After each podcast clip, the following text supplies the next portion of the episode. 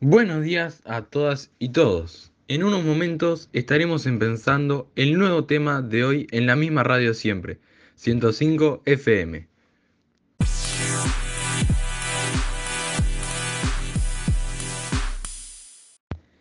Esta es la radio Madre Tierra.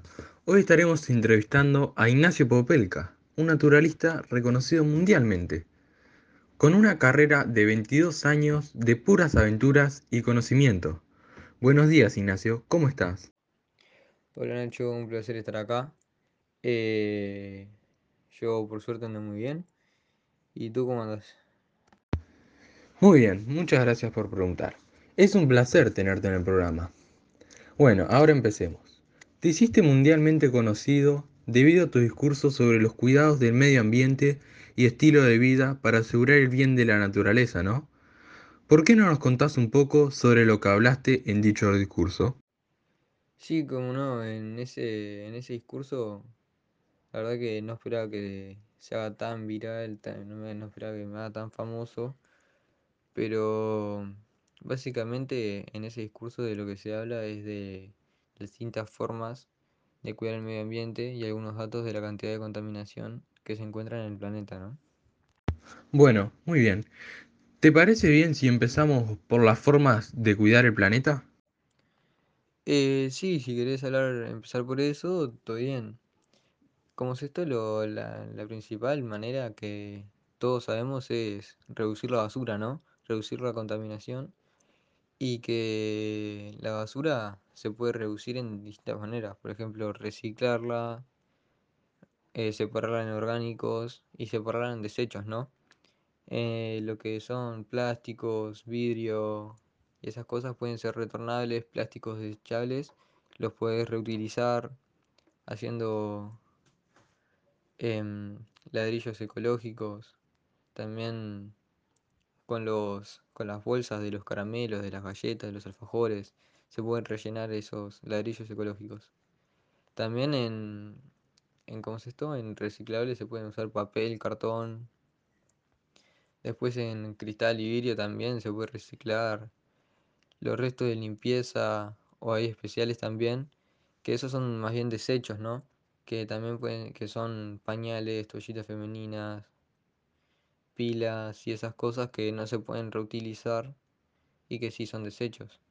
Y algunas medidas que, básicas para cuidar el, el planeta pueden ser cerrar las canillas cuando no las estés usando, apagar la luz cuando no la estés usando también, ¿no? Y después hay muchas maneras más que si se buscan en internet, en un libro, en cualquier cosa, se encuentran fácilmente y puedes ayudar al medio ambiente de distintas maneras. Obviamente, el cuidado del planeta es muy importante para todos nosotros, pero no todos respetan la naturaleza, ¿o sí? Lamentablemente no. Muchas personas no piensan mucho en, ¿cómo es esto? En cuidar el medio ambiente, ¿no?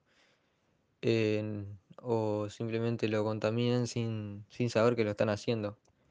Pero poniéndote a pensar, eh, yendo en auto hasta el club o yendo hasta el liceo, son cosas básicas que se pueden, que, que se pueden reducir eh, la contaminación y se pueden hacer otras cosas para que no se contamine, ¿no? Tipo, hay dos, no solo hay dos tipos de gente, ¿no?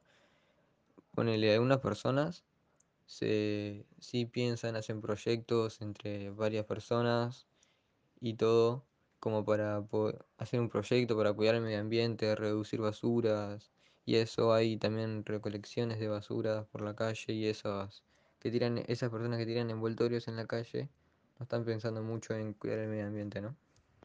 No, lamentablemente al tirar un envoltorio al- a una zona pública, no piensan mucho en la naturaleza, ¿no?